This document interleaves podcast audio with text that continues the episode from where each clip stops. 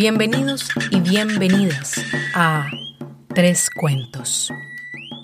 Hoy comenzaremos un viaje a través de los fantasmas latinoamericanos. El cuento de hoy nos llega desde Guatemala, pero muchos dirían que en realidad viene de México. La fuente de inspiración de este cuento es el libro Cuentos y Leyendas de Guatemala, publicado por Piedra Santa Editorial, autor Francisco Barnoya Galvez. Mi nombre es Carolina Quiroga Stoltz y ahora los y las invito a que presten mucha atención al siguiente cuento, para que no le vaya a pasar a usted. La leyenda de la Llorona. Una tarde, el jinete don Silvio de Carranza y Góngora cabalgaba hacia su finca. Cuando se detuvo a contemplar las aguas cristalinas del río María Linda. Mientras su alma atormentada miraba con envidia la calma de las aguas, don Silvio vio algo inusual. Una mujer sentada a las orillas del río, tan frágil y sola. ¡Ay de mí! Una aurora de melancolía parecía envolverla, dándole a la escena un toque de agonía. Mientras la mujer se peinaba la larga y ondulada cabellera negra, la mujer solloza y se lamenta. ¡Ay de mí! Las orejas del caballo se levantaron hacia adelante. La bestia estaba inquieta.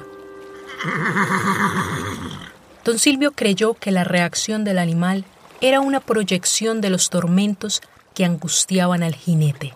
O quizás el caballo estaba cansado. Después de todo, llevaban cabalgando por horas. Al principio, don Silvio creyó que la mujer era una visión. La verdad es que ya se estaba haciendo viejo.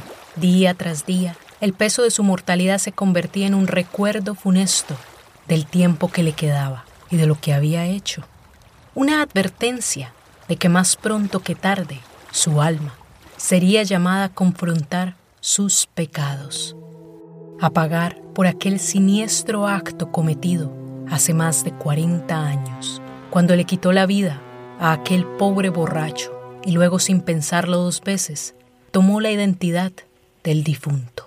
Años habían pasado desde que el muerto se había ido del pueblo, y cuando el nuevo Silvio regresó, todos celebraron el milagroso cambio de este ahora responsable hombre. ¡Si parece un hombre nuevo! Aclimatarse a su nueva identidad fue más fácil de lo pensado. El padre del borracho tenía cataratas y estaba casi sordo. Y en cuanto a los hermanos, uno había muerto y otro se había ido a luchar a la revolución. El nuevo don Silvio era ahora el único heredero del solitario anciano. Por un instante, los sollozos de la mujer a la orilla del río trajeron a don Silvio de regreso a la realidad. ¡Ay de mí! A este presente que don Silvio el impostor había forjado para sí mismo. Una oportunidad que no le había sido servida en plato de oro, como le había sido dada a aquel borracho el miserable bastardo, que no paraba de llorar por la muerte de su amada, ni siquiera dejó de sollozar por esa mujer, cuando intoxicado en ron, su verdugo lo ahorcaba con sus propias manos. Todo lo que el idiota dijo mientras se le iba la vida fue, ¡ay de mí! Si esta mujer en llanto también estaba afligida por algún mal de amores. Ah, este Silvio ciertamente conocía el mejor remedio.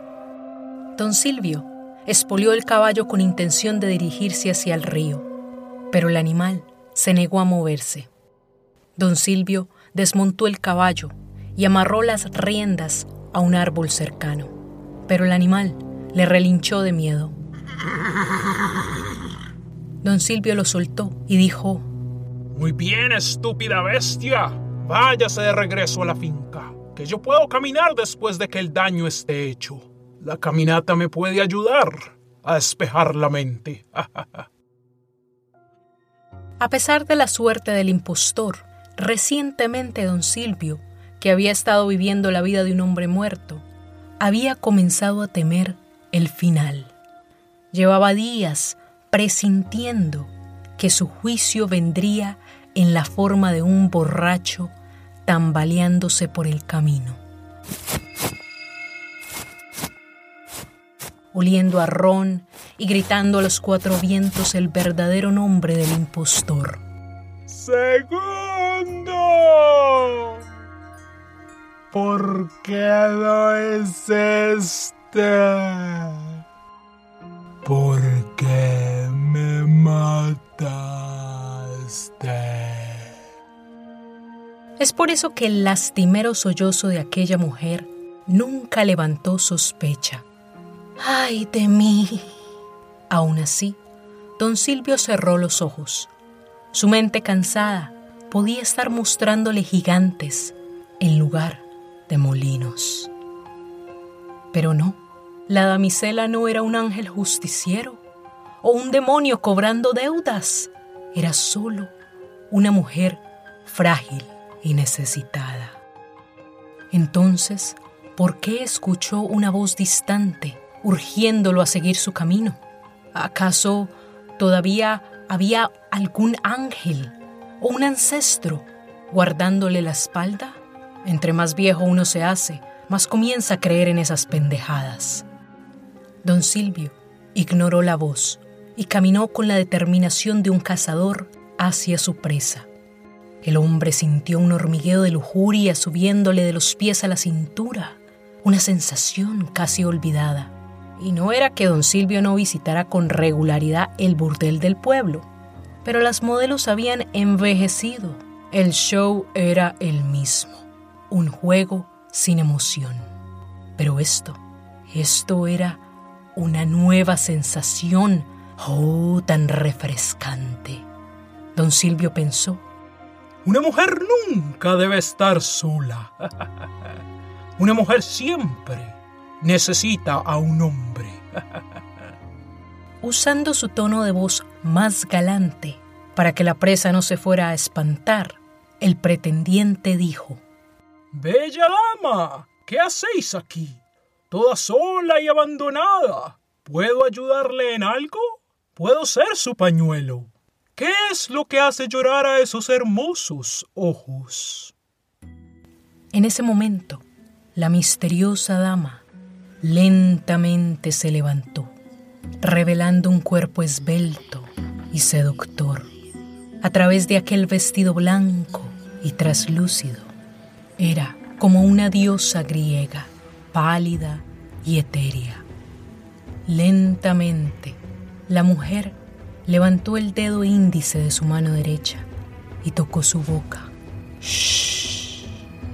Luego, la intrigante mujer inclinó la cabeza con dulzura hacia la derecha, mientras una última lágrima rodaba por su mejilla izquierda y una pequeña mueca se dibujaba en su boca, una sensual invitación que hizo que esos labios voluptuosos se vieran más deseables. Don Silvio sintió que él era todo lo que ella había estado esperando.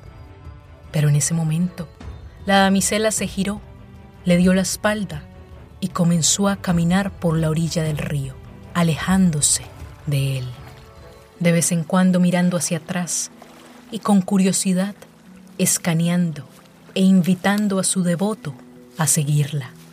Vamos.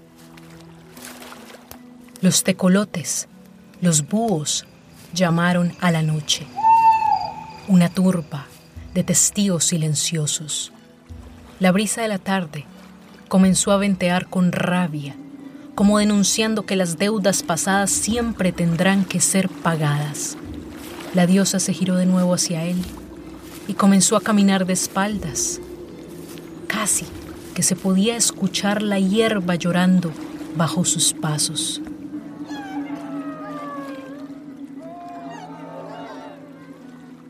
El aliento mórbido del viento juega con sus cabellos. Ahora parecen tentáculos, parecen manos que lo invitan a un abrazo. Don Silvio siente la urgencia por abrazarla y corre hacia ella. Mientras corre, una risita nerviosa salió de aquel vejete. ¡Linda! Don Silvio se sintió joven de nuevo. Sin embargo, cada vez que se acercaba a ella, su diosa parecía estar más distante. Las sombras de un cómplice atardecer entregaron la batuta del engaño a la noche. A cada curva que tomaba el río, la mujer giraba también. ¿Acaso la dama estaba siguiendo el río? ¿O acaso ella comanda un río de almas a correr por su lado? El chapoteo de las aguas comienza a murmurar una melodía diferente, como un cómplice que no puede contener la carcajada. ¿Era eso?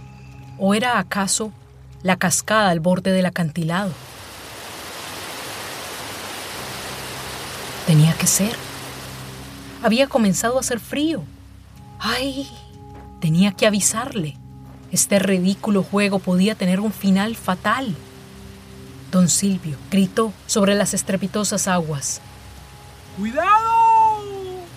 Pero la mujer de sus sueños inclinó su cabeza hacia la izquierda y sonrió. Por supuesto que tonto. Ella no podía escucharlo. La mujer tomó otro pequeño paso hacia atrás, hacia el abismo. El deseo de salvarla y luego poseerla se acrecentó. Don Silvio corrió hacia ella para sacarla del peligro. Quería ser su campeón cuando sus fuertes brazos de héroe la alcanzaron, el cuerpo de mármol frío de la mujer le dio la bienvenida. Esta era la recompensa que el hombre esperaba. Le olió el cuello y se sintió intoxicado de lujuria. Por su sangre corría una pasión ardiente. Don Silvio desea consumir el acto. Ella está de acuerdo. El largo cabello ondulado lo abraza, como las rejas de una jaula. Don Silvio desea ser su prisionero. Ella está de acuerdo. Apenas si puede respirar. Esta es sin duda una emoción nueva y excitante. Ella se ríe. Ah, ahora son uno solo. Hasta que abre los ojos y se da cuenta que solo está abrazando el aire. ¡Ay de mí! ¡Ay de mí! ¡Ay de mí! La repentina desaparición y luego el descubrimiento del cuerpo hinchado de agua de don Silvio de Carranza y Góngora, flotando bajo el río, puede ser explicada por la macabra mueca en su rostro. Un hombre muerto que aparece de esa manera, con seguridad, debió haber conocido a la llorona. ¿Qué más va a ser? Y colorín colorado, este cuento se ha acabado.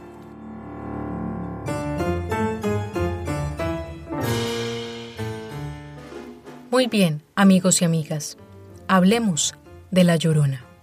En el libro Literatura México-Americana, publicado por Harcourt Brace Jovanovich Publishers, aquellos que han investigado sobre la leyenda de esa mujer no se ponen de acuerdo en el origen de la historia. Sin embargo, están de acuerdo en que parece ser una mezcla de una leyenda europea y una leyenda indígena mexicana la Llorona ha sido rastreada hasta el mito griego de Medea. Otros investigadores han encontrado coincidencias con una leyenda europea que se llama Las Mujeres de Blanco.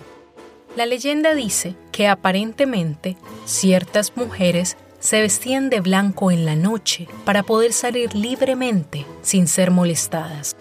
Me imagino que la idea de vestirse de blanco era para dar la impresión de ser un fantasma y así, si algún hombre las veía afuera en la noche, en lugar de regañarlas o castigarlas, Por el contrario, el sujeto salía huyendo, pensando que se había encontrado un espanto. La versión más conocida gira alrededor de una mujer indígena mexicana, quien es traicionada por su esposo o amante, el cual a su vez es un hombre acomodado, es decir, que tiene dinero. En algunos casos, este hombre aparece como un español, es decir, como un conquistador o un colonizador. Y en otras versiones, el sinvergüenza parece tener otra mujer esperándolo, sea en España o en la ciudad de donde él viene. Lo cierto es que en muchas de las historias, el hombre es el que llega al pueblo de ella, es decir, que él no había nacido allí, razón por la cual ella se interesa en él, porque hasta el momento ningún hombre del pueblo le había parecido suficiente. Cuando la mujer se da cuenta de las intenciones del hombre, es decir, que la quería utilizar y que no tiene ningún interés en quedarse con ella, ni quedarse con los hijos que tuvieron, y que de hecho solo quiere regresar a España o irse lejos, la mujer, sintiéndose traicionada, enloquece. Y como no puede detenerlo, decide que su venganza será ahogar a sus hijos. Después de cometer el infanticidio, la mujer muere de remordimiento. Es por eso que se dice que el espíritu de ella vaga alrededor de los ríos o lagos, donde en teoría se llevó a cabo el infanticidio, y que se le aparece en su mayoría a los hombres.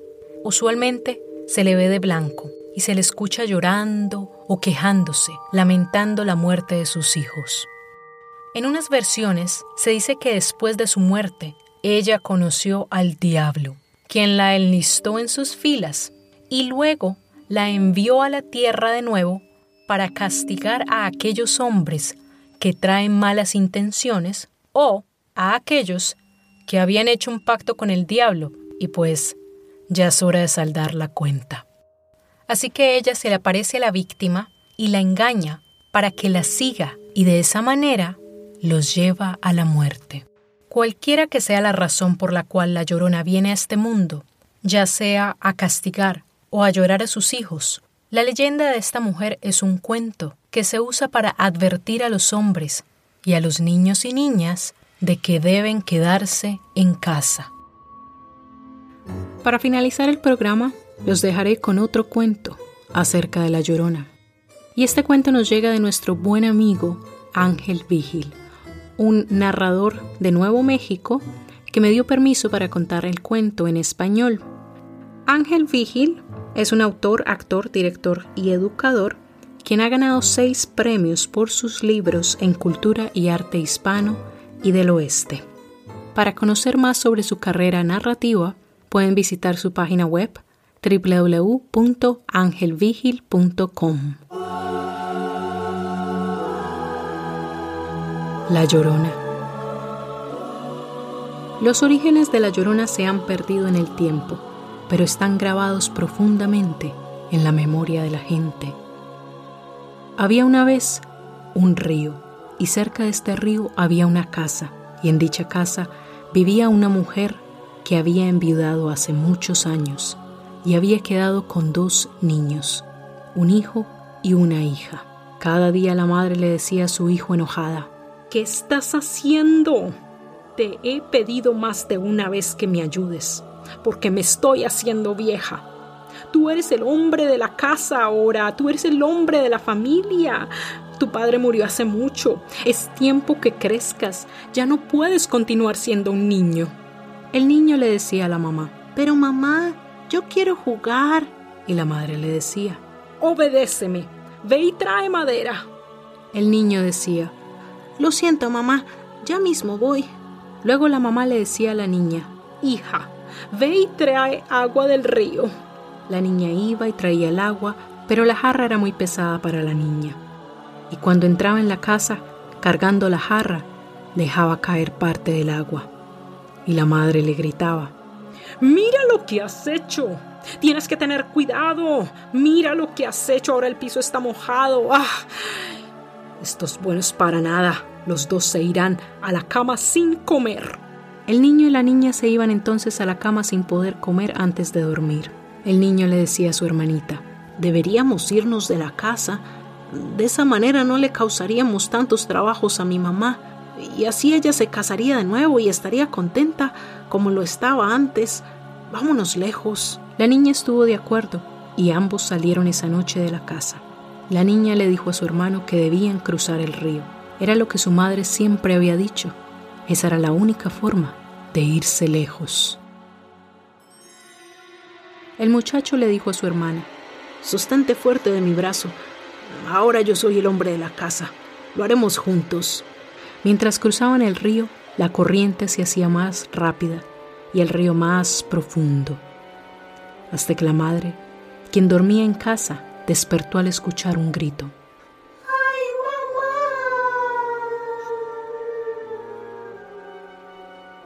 La mujer salió corriendo de la casa hacia el río, pero lo único que encontró fue el sombrero de su hijo flotando en el río en círculos. La mujer llamó a sus hijos, pero ya no estaban. Mi hijo, mi hija, regresen a mí. Pero todos conocemos la historia. Los pequeños habían desaparecido para siempre. Y cada día y cada noche, la madre recorría el río de arriba abajo, llorando y llamando a sus hijos tan fuerte como podía. Mi hijo, mi hija,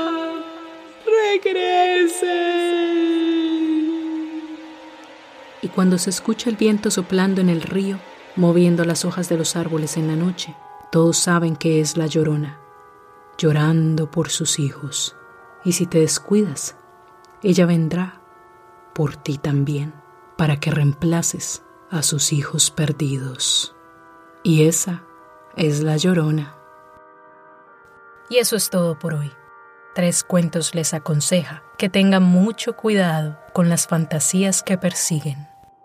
En el siguiente episodio un hijo pagará muy caro la broma que le jugó a su padre. Nos escuchamos pronto. Adiós. Tres Cuentos es un ejercicio de adaptación e investigación creativa. Este podcast fue producido, grabado y editado por Carolina Quiroga Stoltz. La música y los efectos de sonido fueron descargados de la biblioteca de audio de YouTube y freesound.org. La lista de créditos por canción la pueden encontrar en la transcripción. Gracias por escuchar. Adiós.